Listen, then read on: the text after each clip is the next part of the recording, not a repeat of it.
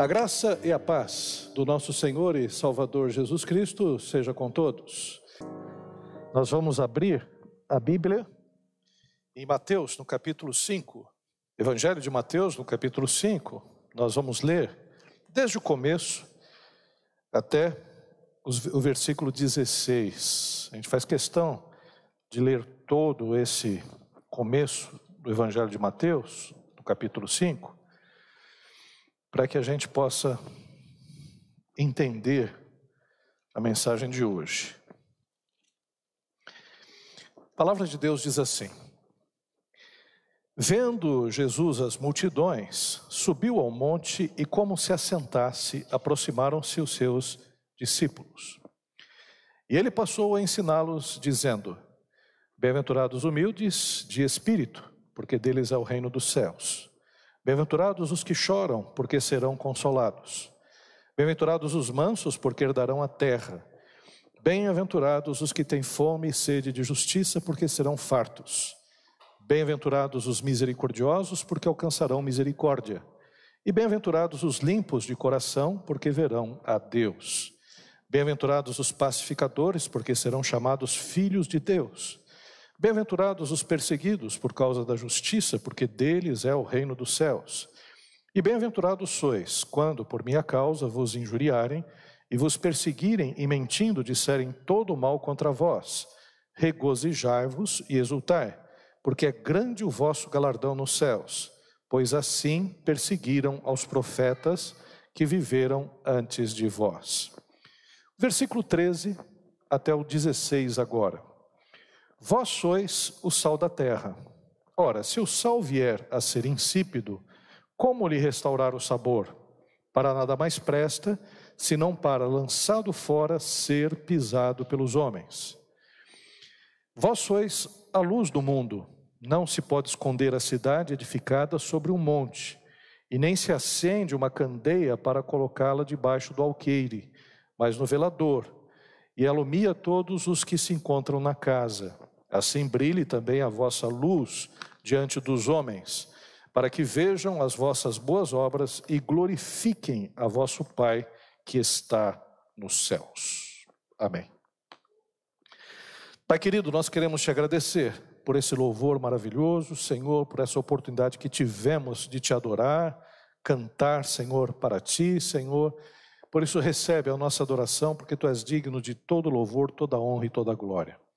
Te agradecemos, Pai, pelos momentos de oração, Senhor, porque sabemos que Tu és aquele que ouve as nossas petições e as nossas orações. E sabemos que é o seu tempo e, a, e, conforme a sua vontade, Senhor, que é boa, santa, perfeita e agradável, tu irás, Senhor, ó Pai, fazer o melhor por nós. Também, Senhor, queremos te agradecer pelos nossos irmãos que estão aqui hoje, Senhor, que trazem um pouco do seu calor humano, Senhor, da nossa comunhão. E também, Senhor, estão aqui, Senhor, com o objetivo de ouvir a tua palavra, louvar a ti, orar. E também, Senhor, ó Pai, encontrar os irmãos. E agora, Pai, que nós lemos a tua palavra, fala conosco, Pai, que o teu Espírito Santo possa comunicar as tuas verdades ao nosso coração. É em nome de Jesus que nós oramos. Amém. Meus queridos irmãos e irmãs, esse texto que nós acabamos de ler em Mateus, no capítulo 5, do versículo 1 até o 16, é um texto que é fundamental para a nossa vida cristã. É, primeiro, nós fizemos questão de ler novamente as bem-aventuranças, porque no capítulo 5, de 1 a 12, nós temos a palavra bem-aventurado, quer dizer, nós somos felizes. Então, posso dizer que o Maurício meu xará, que é cristão, é uma pessoa feliz. Posso dizer o mesmo do Mateus, da Vitória e de todos que estão aqui, porque afinal de contas, se o objetivo na vida é encontrar a felicidade, a felicidade nós já encontramos em Jesus Cristo. Nós somos bem-aventurados. Então a nossa busca cessou. Cessou. A gente não precisa mais se preocupar em buscar a felicidade, porque nós já encontramos em Cristo Jesus. Também nós não precisamos buscar satisfação em coisas que são da nossa do, do mundo ou desta terra. Precisamos, não precisamos buscar satisfação, é, por exemplo, em bens materiais. São importantes. Nós trabalhamos, temos a nossa casa, precisamos para sobreviver, mas não ficaremos entristecidos se não conseguirmos algum bem material, porque a nossa satisfação está em Cristo Jesus. Também não ficaremos arrasados por um amor não correspondido. Então, quem, por exemplo, eh, está à busca de um amor, de, eh, de uma pessoa querida e amada, se não for correspondido, se não casar com esta pessoa, também não vai ficar destruído, porque a nossa felicidade está em Cristo Jesus. Aos casados que porventura tenham momentos difíceis, porque no casamento nós temos momentos difíceis, o casamento não é um mar de rosas, em alguns momentos ah, os casais podem não se entender, em alguns momentos existe a crise financeira, em alguns momentos pode haver algumas crises pessoais, mesmo assim, nessa dificuldade, nós estamos satisfeitos em Cristo Jesus, porque a nossa felicidade, por melhor que seja o casamento, por melhor que seja a esposa ou o esposo, não depende do outro. Nós não terceirizamos felicidade. A felicidade, nós não dizemos, ah, eu preciso casar para ser feliz. Não, eu sou feliz e vou buscar alguém feliz para casar. Não vou buscar uma encrenca, porque senão toda hora eu vou ter que é, ajudar essa pessoa com a minha felicidade. Eu vou me cansar uma hora. Mas é, eu não terceirizo a minha felicidade. A minha felicidade já está em Cristo Jesus. É só Ele que pode nos dar essa felicidade. Então, por pior que esteja o relacionamento, ou por melhor que seja, né, a nossa felicidade não está em ter bens materiais, ter um bom casamento, ter uma boa pessoa ao lado, uma família muito bem constituída. Tudo isso é muito bom e a gente tem isso. Isso que é bom, né? Porque a gente tem isso em Cristo Jesus. Tem uma outra hora que dá um desequilíbrio, outra hora é um problema profissional, outra hora é um problema de enfermidade. É, nós não estamos no céu, o céu não é aqui. A teologia da prosperidade arrebentou com um monte de cabeças, porque prometeu o céu aqui. Aqui não é o céu. Nós temos alegrias, temos muitos motivos para é, ficar contentes com os nossos irmãos, mas aqui ainda nós sofremos enfermidades, doenças, perseguições, uma série de problemas. Então a nossa felicidade é Cristo Jesus. Então, diferente de muitas outras pessoas que ainda estão buscando a felicidade, estão buscando a felicidade no álcool, ouvindo Marília Mendonça, eu fiquei ouvindo algumas músicas da Marília Mendonça, eu falei, essa menina deve beber o tempo todo, não é possível, ela só fala de bebida, só bebida, né? Eu falei, puxa, que menina problemática essa Marília Mendonça, né? E aí o pessoal que vai ouvir as músicas da Marília Mendonça também deve ser um negócio também, vai encher, digamos, como diz o pessoal, vai encher o latão de cerveja, de álcool, para ouvir aquelas músicas também. Né? Mas é, tem pessoas que buscam, infelizmente, em drogas, né, no álcool, é, em drogas altamente viciantes. Que coisa horrorosa é o crack, né? O crack acaba com as pessoas. O pastor Jair está dando uma assistência a moradores de rua, né? O cérebro da pessoa fica destruído. É, a gente fica até meio que é, muitas vezes incrédulo até, quando a gente anda naquela região da Cracolândia. Outro dia eu me perdi lá no centro, lá. Meu Deus do céu, deu medo. Deu medo do pessoal que estava ali andando para lá e para cá. É, assim, porque o pessoal fica que nem formiguinha, né, naquele fluxo, comprando droga, usando, voltando, indo. É, gente acabada, gente bem vestida, gente que está ali para comprar droga também, que vai ter o mesmo fim daqueles outros que estão magérrimos, esmiringuidos por causa da enfermidade. Mas o fato é que a gente não terceiriza a felicidade, nós encontramos a felicidade e a felicidade está em Cristo Jesus. Então, nesses momentos em que a gente agora, como cristãos, temos essa felicidade, nós somos bem-aventurados, nós estamos satisfeitos, nós somos humildes de espírito e temos o reino dos céus, Nós somos aqueles que choram e serão consolados, e temos empatia também no choro. Nós somos aqueles que têm fome e sede de justiça e seremos fartos, porque veremos a justiça de Deus agir. Temos misericórdia e recebemos misericórdia também. Somos limpos de coração, santificados em Deus, e por isso veremos a Deus. E também somos pacificadores, e por sermos pacificadores, somos chamados filhos de Deus. E também, bem-aventurados porque somos perseguidos, né? Porque os nossos valores não são esses. Os nossos valores não são os mesmos desta terra. Então, uma pessoa vai chegar e vai dizer uma coisa, a gente vai falar: não, eu não tenho esse valor. A minha vida, eu não me coloco a minha, a minha fé nisso que você está dizendo. A pessoa vai se opor e às vezes até vai se tornar intolerante em relação àquilo que a gente está falando. Como eu disse pela manhã, vamos receber também a intolerância dos chamados tolerantes. Mas o fato é que nós somos bem-aventurados. Nós não estamos aqui pensando, olha, eu ainda vou receber o melhor de Jesus Cristo. Não, o melhor a gente já tem e é Jesus Cristo, nosso Senhor e Salvador. Eu não estou aqui em busca de coisas melhores, porque o melhor eu já tenho.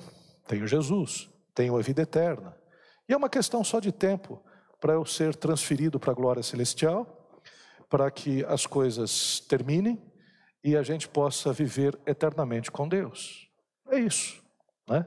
Então, o melhor não virá, o melhor nós já temos. Questões profissionais. Olha, eu não conheço um cristão que, tendo vivido o cristianismo, tendo buscado viver os valores de Deus, não tenha prosperado. Eu vi, por exemplo, aqui um, dois cristãos aqui. O, desculpe o exemplo. O David estava desempregado quando casou.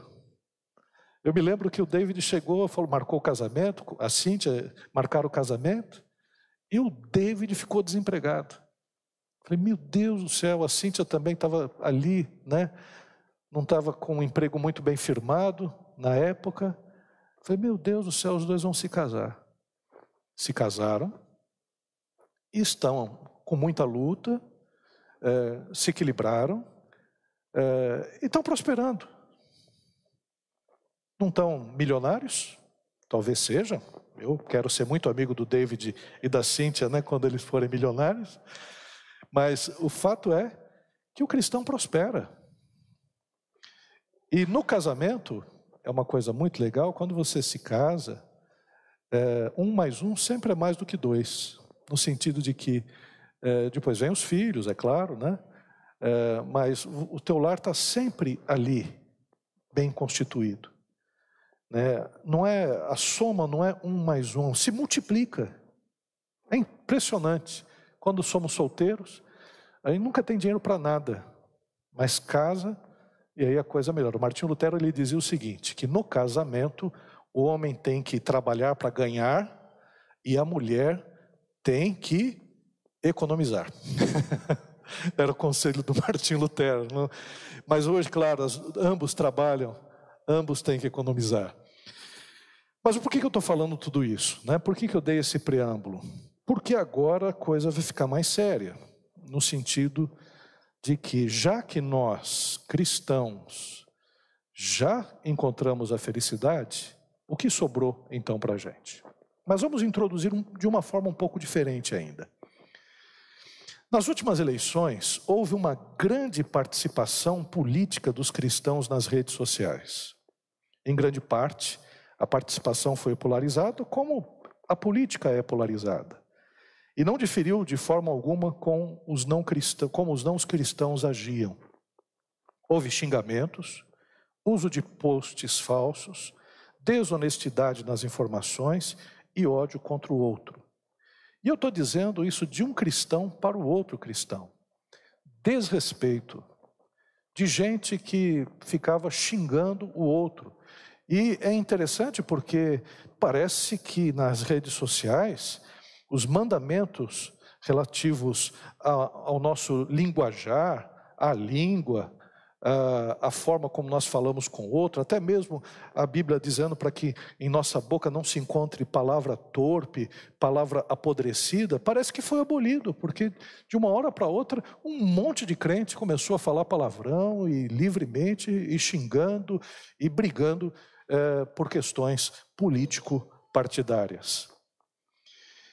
E uma coisa que é importante a gente dizer, a Bíblia diz que nós somos sal da terra e luz do mundo. Então, como ser sal da terra e luz do mundo num contexto como o nosso atualmente? Eu creio que nós fomos provados.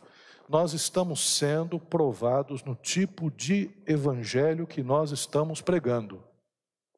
Nós estamos caindo muito facilmente na conversa das ideologias humanas e estamos deixando de lado o Evangelho.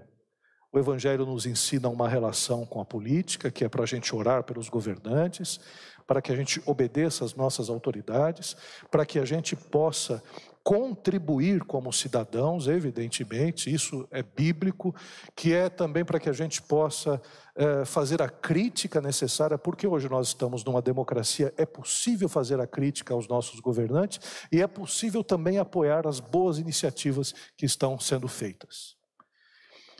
Então, a gente tem uma participação responsável na política, temos que ter, mas o que nós podemos perceber é que parece que as luzes se apagaram, em que as pessoas começaram a torcer no âmbito político partidário como torcem para times de futebol, uh, ficaram apaixonados. Uh, e de tal forma ficaram apaixonados que até hoje, nós, depois de três anos da última eleição, a gente percebe uh, que ainda falta lucidez nesse debate que nós precisamos evidentemente, amadurecer. Precisamos amadurecer e creio que a gente vai amadurecer. Mas o que eu quero focalizar é: e nós, igreja, que temos que ser sal da terra e luz do mundo, o que nós devemos fazer? Aliás, o que nós podemos perceber no contexto: Jesus de Nazaré começa o seu ministério pregando sobre o reino de Deus. Uma grande expectativa se forma por um povo que ansiava pelo Messias, que o libertaria da opressão. E nessa situação, Jesus apresenta os valores do reino de Deus no Sermão da Montanha, até mostrando que o rei, nosso reino não é desse mundo, que nós é, pertencemos a uma cidadania celestial e aqui nesse mundo nós estamos aqui para servir, para ser sal da terra e luz do mundo. E o Sermão do Monte, então, caracteriza aqueles que são de fato cidadãos do reino dos céus. Ainda nessa questão do contexto, pensa comigo. Se a gente, como cristão, já encontrou felicidade, o que restou para a gente, então, nesse mundo? A gente não precisa mais sair buscando quem nem louco a felicidade, nós já temos a felicidade. Então nós estamos aqui de férias nesse mundo? Não. Nós que já encontramos a felicidade em Cristo Jesus, nos restou fazer a missão. Agora nós temos que entender uma coisa muito séria da vida da gente. Nós temos uma missão. E essa missão é ser sal da terra e luz do mundo. Essa é a minha missão essa é a tua missão. Em relação a esse texto, Jesus Cristo, ele faz o uso de metáforas. A pregação de Jesus era atraente, reflexiva, era uma pregação popular e erudita ao mesmo tempo, simples e profunda.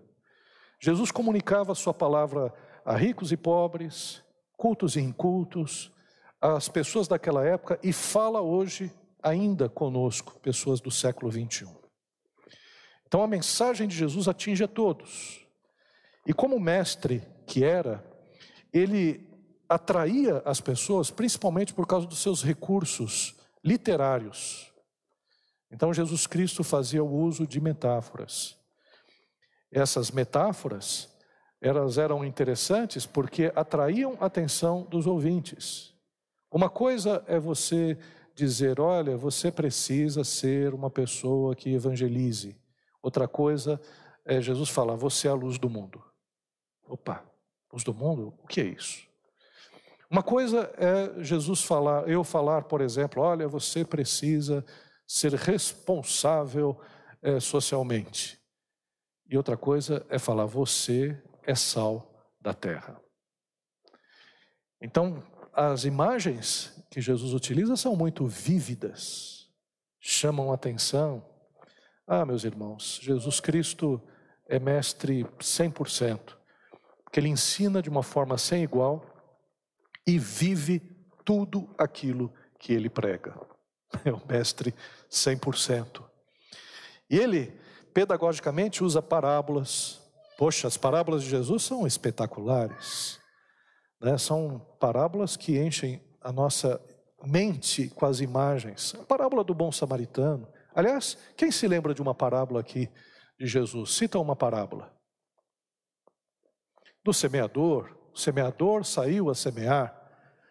E algumas sementes caíram na boa terra, outras na terra pedregosa, outra à beira do caminho, né, num local cheio de espinhos.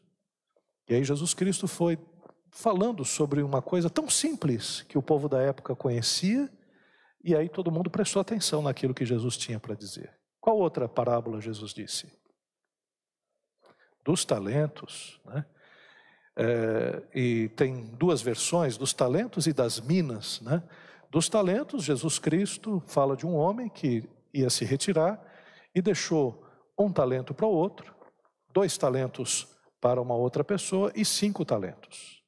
A história todos nós conhece, conhecemos. O que tinha cinco talentos ganhou mais cinco, o que tinha dois ganhou mais dois, e o que tinha um enterrou o seu talento. O talento era uma, uma moeda de, eh, de prata né, que era para ser negociada.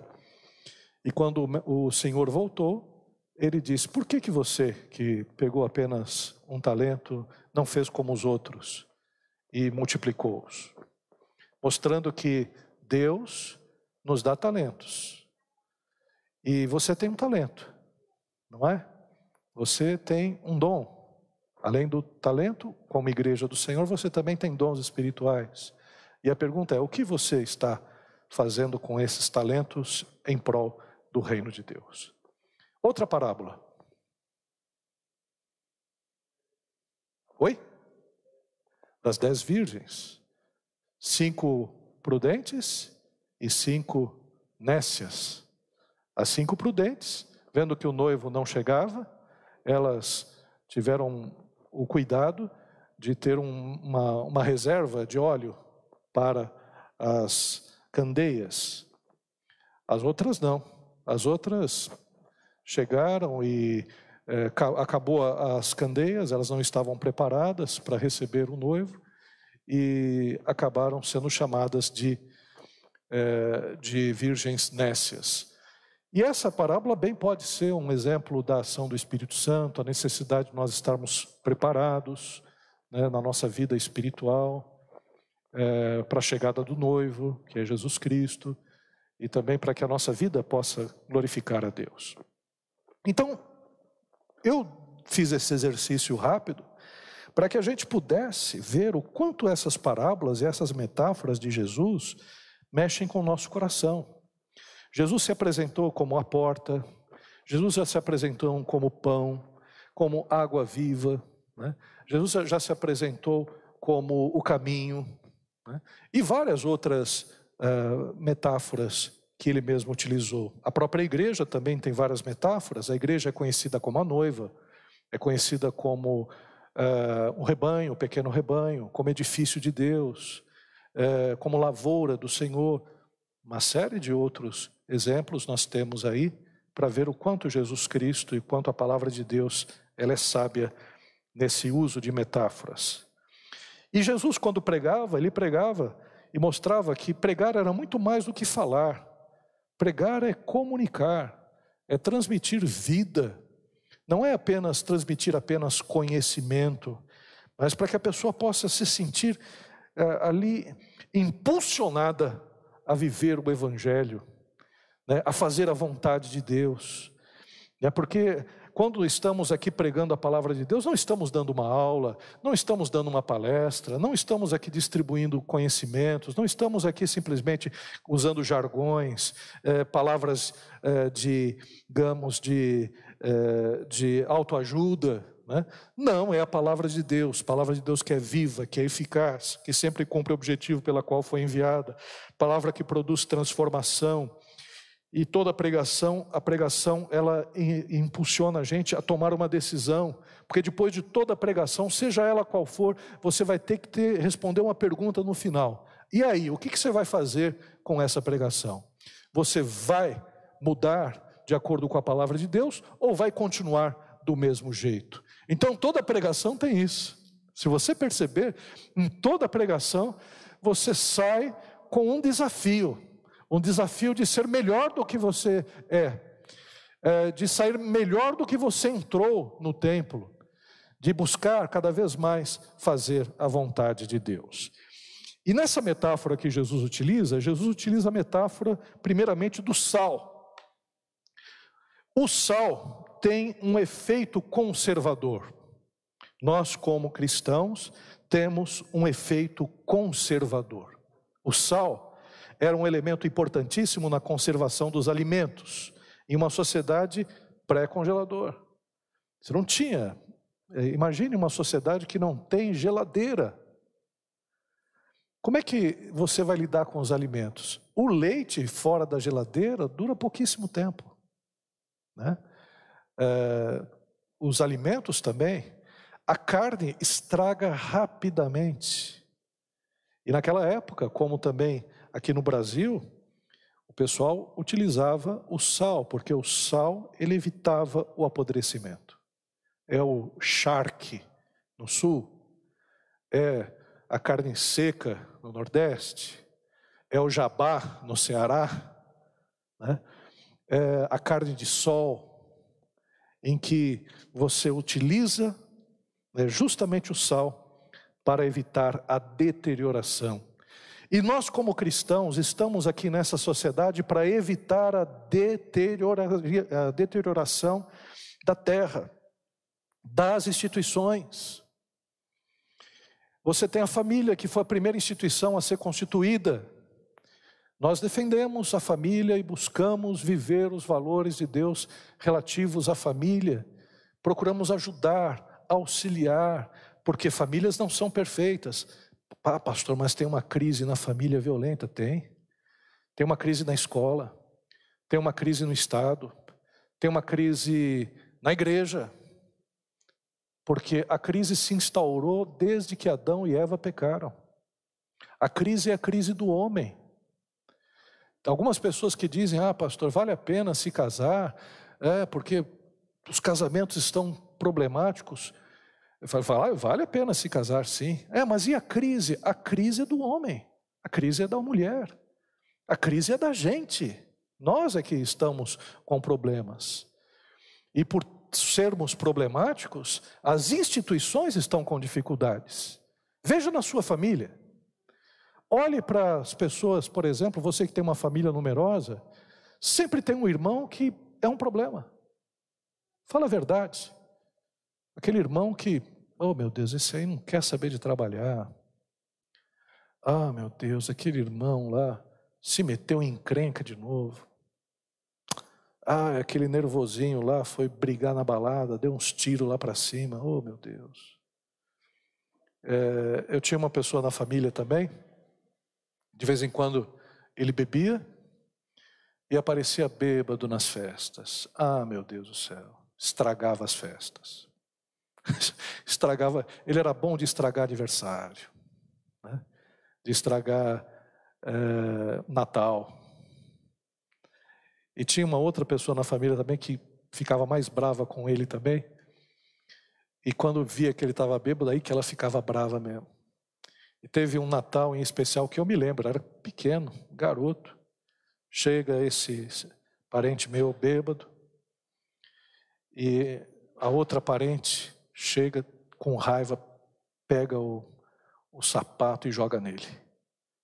Acertou a cristaleira da minha avó. Né? por pouco não quebra. Né? E aí aquele negócio, aquele tumulto tal. E aí eu me lembro até que eu era criança, né? Crente já, já era crente, eu já era um menino crente naquela época, né? E eu cheguei e tal, ouvi aquela balbúrdia, aquela discussão, disse: "O sangue de Jesus tem poder". Aí o pessoal parou um pouquinho, tal, olhou assim e depois continuou a discutir. Eu tinha né, a fala do crente, mas não tinha autoridade ainda não. Mas o que eu vejo, nós na família, nós temos pessoas, todos nós temos histórias assim na família, de tio, tia, irmão, irmã. E a gente percebe, às vezes até na nossa família, tem uma época na família da gente também que os filhos dão problemas, né? em que os pais não estão bem, até mesmo em famílias muito bem estruturadas. Porque nós temos um problema sério na vida da gente. Não existem famílias perfeitas.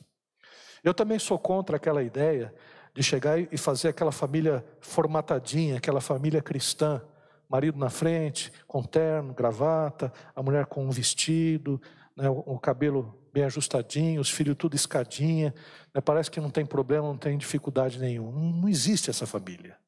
Não existe essa família. Todos têm as suas dificuldades, têm as suas lutas. A gente precisa entender que é, nós temos na Bíblia é, os parâmetros, os princípios para termos uma família bem estruturada, mas isso não quer dizer que nós somos perfeitos e atingiremos a perfeição aqui.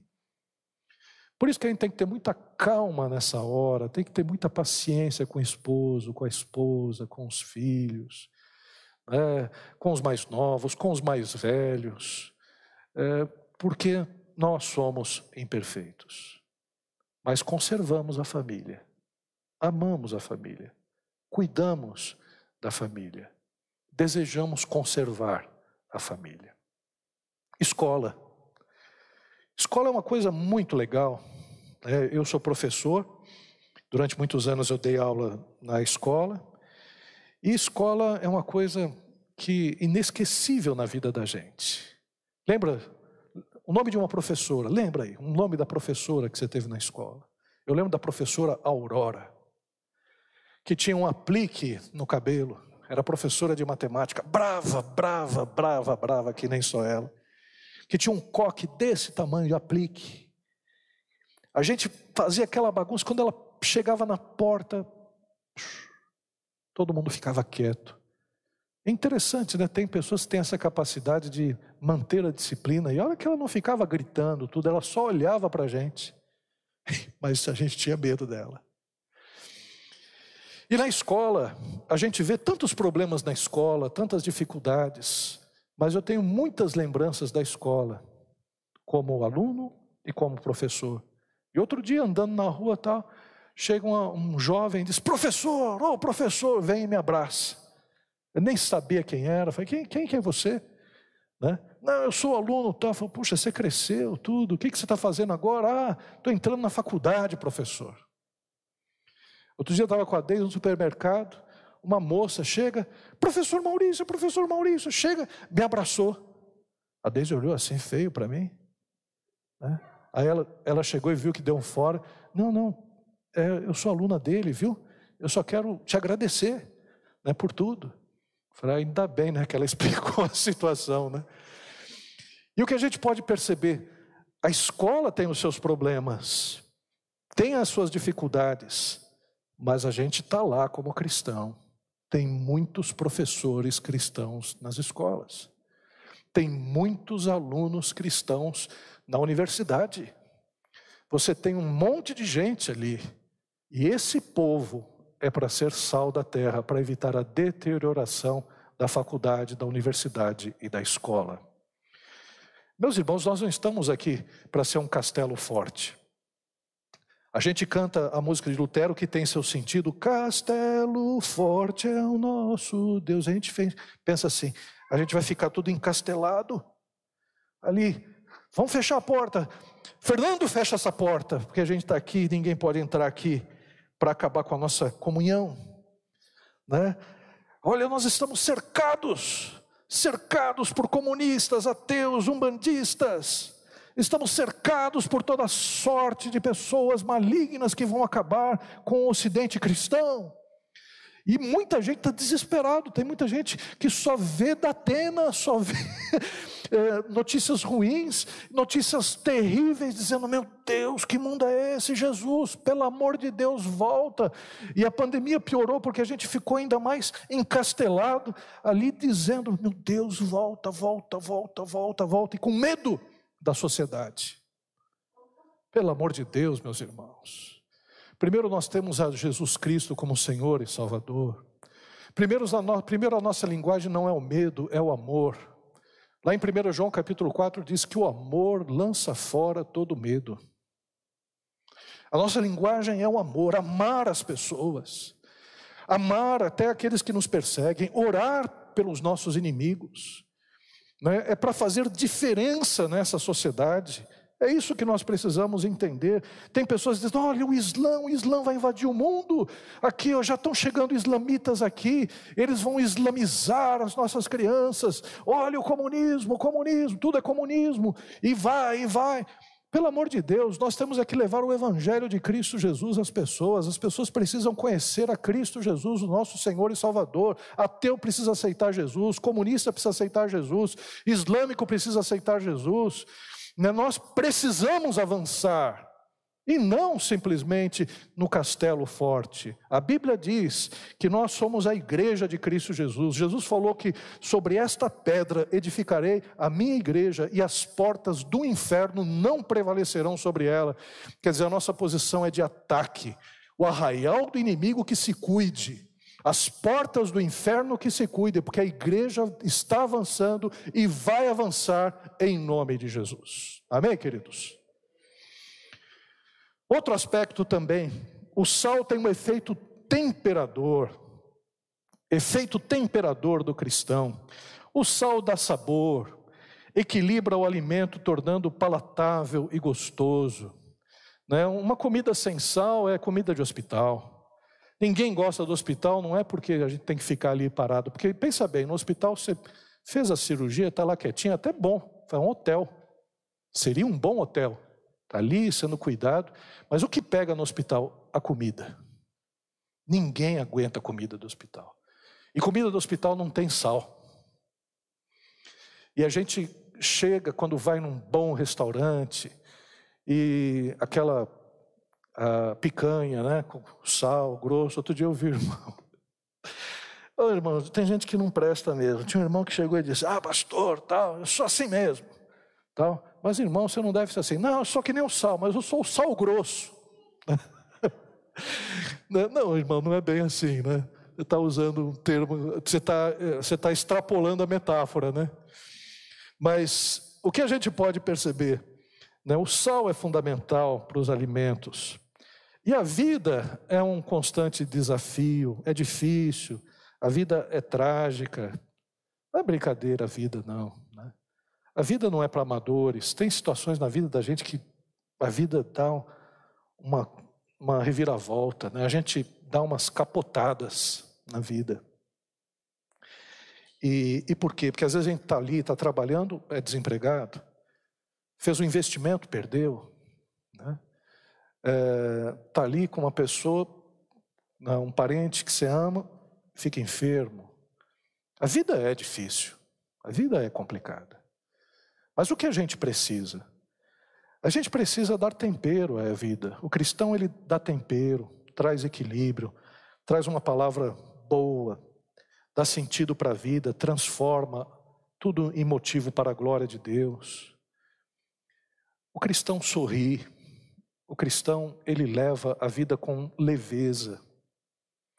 Ele pode aproveitar muito bem quando as coisas estão boas, aproveitar bem a vida, como é bom, por exemplo, passear, como é bom fazer uma viagem, como é bom você ir num parque, como é bom você andar de bicicleta, como é bom você fazer um esporte.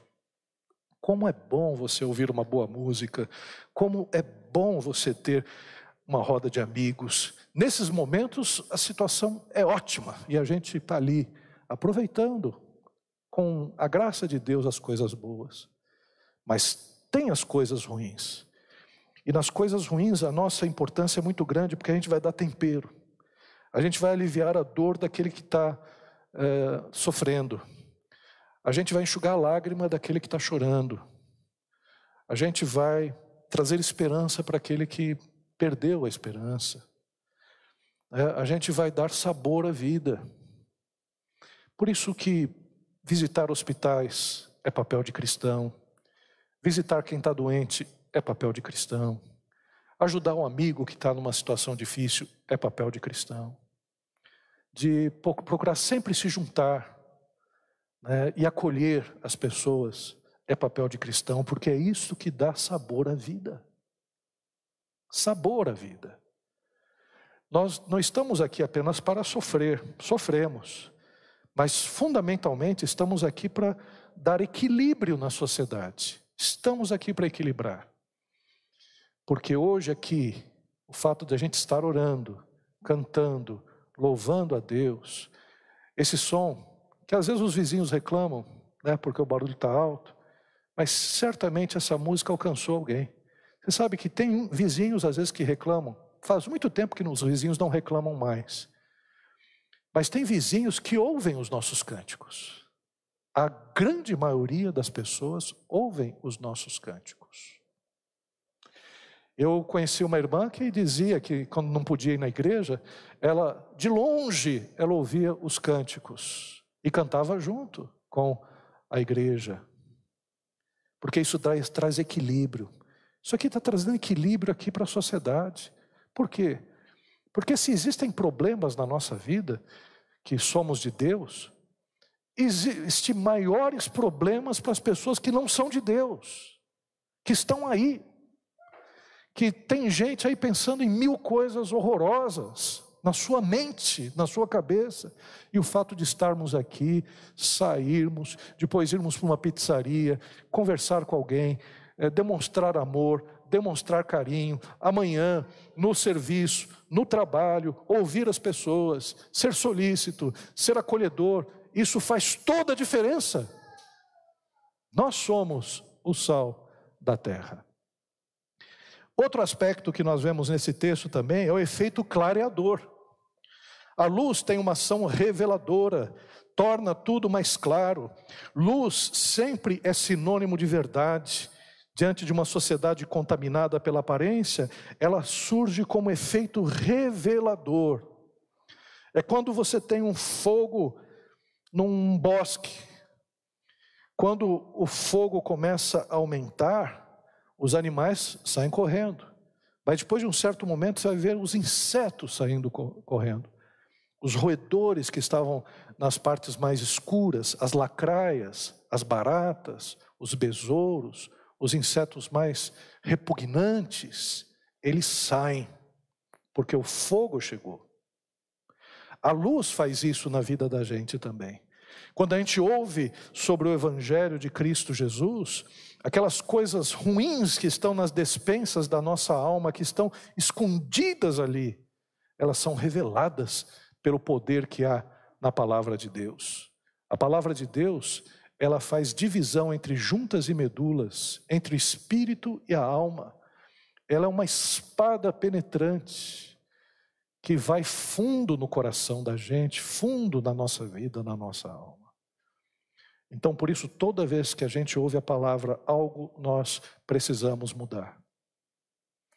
Toda vez que eu subo nesse púlpito, quando estou ali meditando, estudando a palavra de Deus, algo eu preciso mudar. É impressionante. Eu nunca chego, nunca chego nesse púlpito sem algo que a palavra não tenha falado comigo tenha mexido no meu coração antes. E quando eu estou pregando, ainda surgem outras questões que, enquanto eu estou pregando, a palavra de Deus está iluminando a minha vida. Então é o efeito clareador. E nós, como cristãos, somos luz do mundo, porque levamos esse evangelho que clareia, esse evangelho que é luz às pessoas. Os cristãos, eles vivem com a verdade e pela pela verdade. Mas além disso, temos o efeito sinalizador.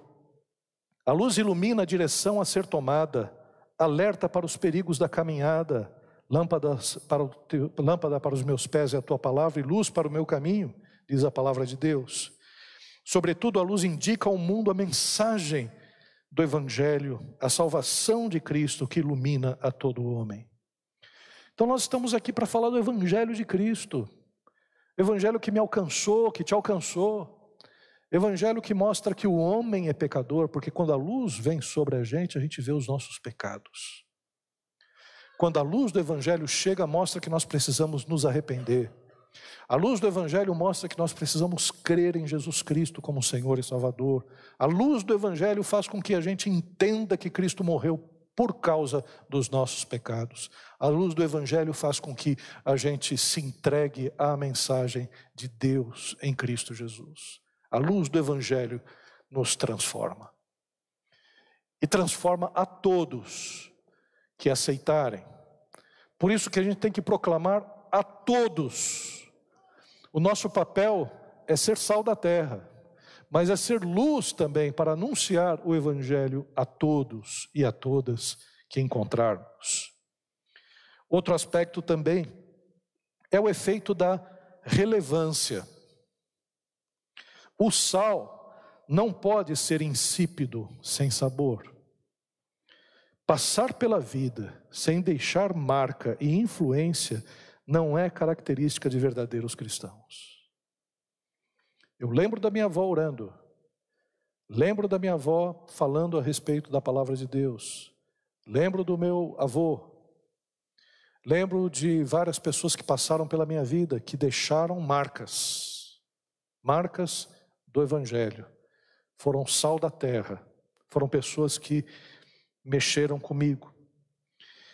O que nós precisamos entender é que se somos cristãos, a marca da nossa vida que salga vai alcançar as pessoas. Você vai estar num trabalho durante alguns anos, sai, você faz falta. Porque ali havia a luz de Cristo Jesus, havia uma pessoa que estava ali trazendo o bem. Uh, de repente você está num seu lar e somente você é cristã ou cristão, e você sai. Né? Um filho que, por exemplo, se casa, vai fazer falta naquele lar, porque deixou marcas profundas de Deus naquele, naquela família. Então, o que a Bíblia está dizendo, que o contrário também é problemático, porque se a gente não é, tem esse efeito da relevância, algo errado está acontecendo conosco. Porque não é normal um cristão passar batido nos lugares. Não é normal a gente passar por essa existência e não deixar nada de bom. Não é normal isso. Nós não devemos cair, claro, em um ativismo legalista. É necessário compreender que a graça de Deus é naturalmente contagiante e relevante. Não estamos dizendo para você ser um hipócrita, um fariseu, uma pessoa que faz as coisas por causa da força da lei. Mas o que eu estou dizendo é que a graça de Deus sobre a sua vida vaza. A misericórdia de Deus extrapola a sua vida. Nós, como cristãos, temos rios de água viva fluindo no nosso coração, que vazam, é que nem um, um rio que é caudaloso, que vai é, chegando nas margens e vai trazendo enchentes até. A nossa vida, ela acaba alcançando as pessoas, sem que às vezes a gente até se identifique como cristãos mas naturalmente a graça de Deus está sobre a nossa vida. E ainda sobre o efeito da relevância, não existe nada mais pernicioso para a sociedade do que cristãos que não iluminam e não são sal. O comportamento do cristão insípido e também da luz que não está no velador para iluminar, reforça o cinismo e a perdição daqueles que não são cristãos. Quando existe um problema sério na vida da gente, ou na igreja, quando a igreja deixa de ser sal da terra e luz do mundo, O bêbado que está lá na esquina diz: Você viu o que aconteceu naquela igreja lá? O que foi? Ah, roubaram tal. O irmão lá que roubou o dinheiro.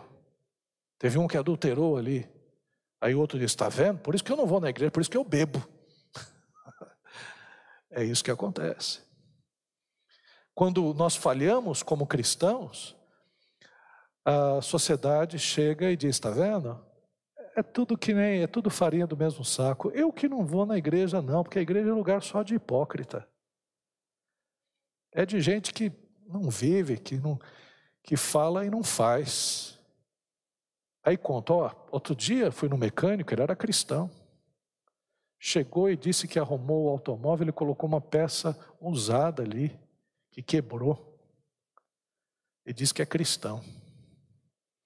Aí eu contratei um pedreiro, recebeu o dinheiro e não terminou o serviço da igreja lá, igreja batista lá da Pauliceia. Desculpe se tem algum pedreiro aqui, mas da Pauliceia lá. E aí a pessoa está vendo? Por isso que eu não creio em nada disso.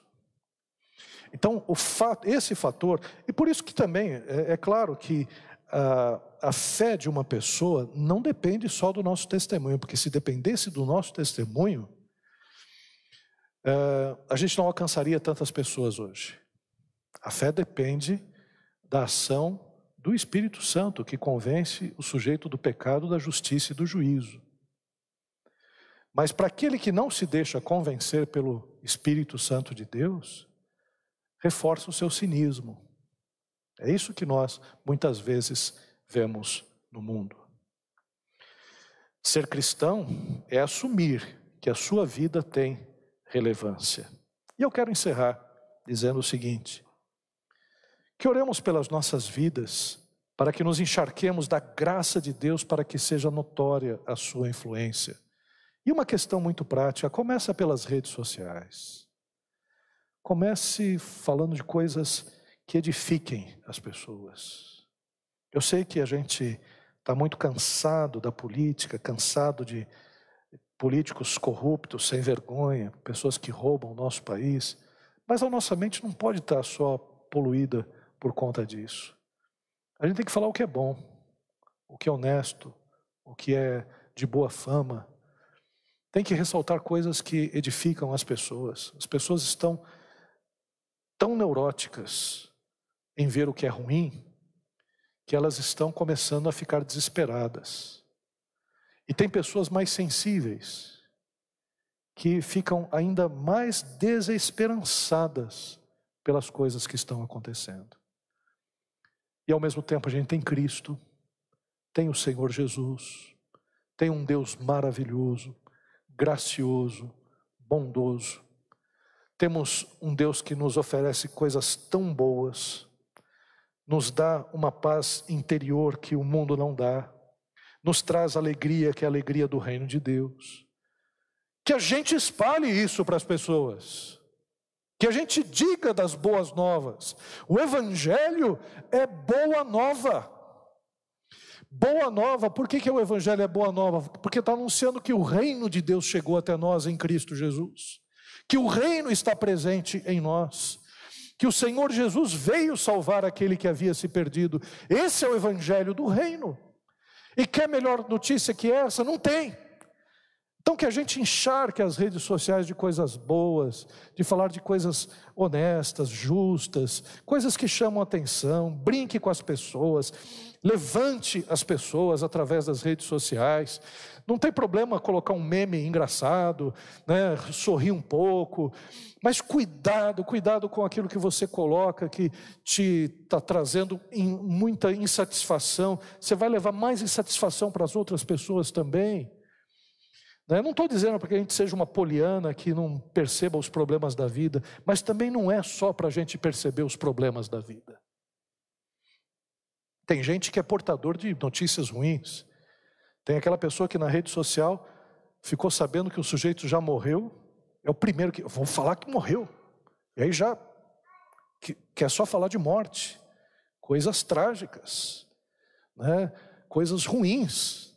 Não seja o portador das más novas. seja o portador das boas novas em Cristo Jesus.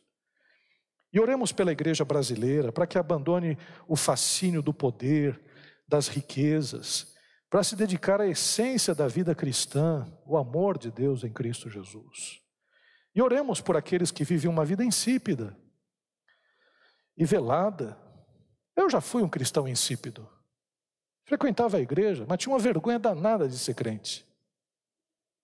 Aos 14 anos de idade, queria viver a vida. Eu achava, né? Ah, esse negócio de igreja aqui, né? tanta coisa acontecendo. Quero viver a vida. Ia na igreja porque meu pai e minha mãe iam, tinha que ir. E vivia aquela vida né, sem graça.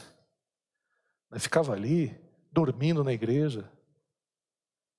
Fui porque meu pai obrigou a ir, minha mãe obrigava a ir. Na verdade, não obrigava, mas eu ia porque tinha que ir. Não, era um momento muito ruim da minha vida. Cristão insípido. Chegava, por exemplo, na escola, né, às vezes alguém estava falando alguma coisa de religião, fugia fugia, não queria me envolver. Né? Me lembro que um dia estava voltando da casa de um, uns amigos meus, a gente tinha, era um sítio, a gente tinha acampado lá, feito uma, um passeio legal. Estava lá no, uh, na, na estação de trem, e aí uns irmãos da igreja, jovens, pegaram alguns folhetos e foram evangelizar a gente. E aí, tal, peguei um folheto, Aí a minha amiga que estava do lado disse: Ih, lá vem esses crentes encher a paciência. E eu fiquei quieto. Eu, que conhecia o Evangelho, era ali um sal que não estava salgando nada. Aí a outra pessoa que estava comigo também puxou a, a mochila, quebrou. Aí disse: É esses crentes que deram azar na vida da gente. Isso aí só serve para atrasar a vida da gente. Eu lá, não fazendo a mínima diferença. Né? Então, depois, claro, Deus transformou meu coração, tive realmente uma experiência de novo nascimento, porque às vezes a gente frequenta a igreja e é apenas mero frequentador não teve uma experiência de salvação. Mas eu tive depois. E depois nunca mais deixei que momentos assim passassem. Se alguém reclamasse de um cristão, eu falava, eu sou cristão. Eu sou crente. Né? Eu sou um crento. É porque a pessoa fala crento, né? Eu sou um crento. Também sou um crento. Por que você está falando desse jeito? Na faculdade também não perdia um momento para dizer sobre Cristo. A menina estava lá fazendo um seminário contra a igreja, falou: opa, não é bem assim, o Evangelho diz isso, tal, tal, tal, tal. E outro dia, num seminário, isso aí foi uma coisa, uma coisa que me trouxe alegria. Estava lá no seminário falando sobre pentecostalismo e ação política, um seminário na faculdade. Aí, ao final, veio um sujeito né, que estudava lá e disse: Você é cristão? Eu sou. Rapaz, eu namorei com uma moça que era cristã também, frequentei a igreja durante um tempo, estou afastado. Ah, você estava afastado? Não tem problema não orei por ele lá no pátio da universidade e disse: Senhor, trabalha no coração dele. Durante dois anos, esse meu colega frequentou a igreja lá na Vila Nova Cachoeirinha comigo. Alegria que eu tive, muito grande. Então a questão é que isso aconteça naturalmente na vida da gente, que a gente deixe esse negócio de vida insípida. Por quê? porque é muito bom ser cristão. Se você está com dúvidas acerca do Evangelho, se você está com dúvidas acerca dessa fé, eu quero dizer uma coisa: que pela palavra de Deus, pela experiência que existe na vida daqueles que de fato são cristãos, pela ação poderosa do Espírito Santo, não existe outro caminho melhor do que seguir a Cristo Jesus. Não existe. Ah, mas eu quero fazer, eu tenho outros projetos, eu acho que igreja atrapalha. Igreja não atrapalha. Vida cristã não atrapalha, muito pelo contrário. Você vai perceber que a vida é um projeto fascinante de Deus, que aqui é a missão de Deus, que Deus colocou na sua vida, que você tem propósitos de Deus poderosos, que você vai ser um instrumento de Deus para que esses propósitos sejam alcançados. É o que Deus tem para a gente, a grande comissão, a missão de Deus que Ele colocou nas nossas mãos. Por isso, meu irmão e minha irmã, seja sal da terra e luz do mundo. Vamos orar nesse instante. Pai querido, nós ouvimos a tua palavra, Senhor, também, Senhor, cantamos agora nesse louvor, ó Pai, da tua renovação, Senhor, da tua restauração, ó Deus. E nós pedimos agora, Pai, para que haja uma grande restauração, Senhor, ministerial, Senhor, uma grande restauração, Senhor na vocação de cada irmão, de cada irmã, Senhor, na vida espiritual, Senhor, para que possamos, ó Deus, ser de fato sal da terra, evitando, Senhor, o apodrecimento e dando sabor nessa vida, que possamos ser luz do mundo, Senhor, iluminando, Senhor, as pessoas com a mensagem do teu evangelho, Pai. Pai amado, não permita, Senhor, que passemos por essa vida como cristãos insípidos, Senhor, mas que, Senhor, nós possamos vivenciar de fato, Pai, o Teu Evangelho. Nós cremos nisso, Pai. Sabemos, Senhor, que o Teu Espírito Santo se faz presente nesse momento em nossas vidas, ó Pai. E pedimos, ó Pai, que Tu estejas aquecendo o nosso coração de tal forma, Pai, que saímos daqui revigorados, ó Pai, pelo poder que há na tua palavra. Abençoa todos nós, consola os corações, ó Pai, edifica-nos na tua palavra, ó Deus. Ó Senhor, faz esta grande obra, Senhor, que nessa semana possamos, Senhor, ser bênção, Pai, para a nossa casa e para todos aqueles, Senhor, que nós nos encontrarmos. É o que nós te pedimos, em nome de Jesus, que vive e reina eternamente. E que a graça do nosso Senhor Jesus, o amor de Deus, o nosso Pai, e as santas consolações do Espírito Santo sejam com todos nós e todo o povo de Deus, agora e sempre. Amém. Deus abençoe.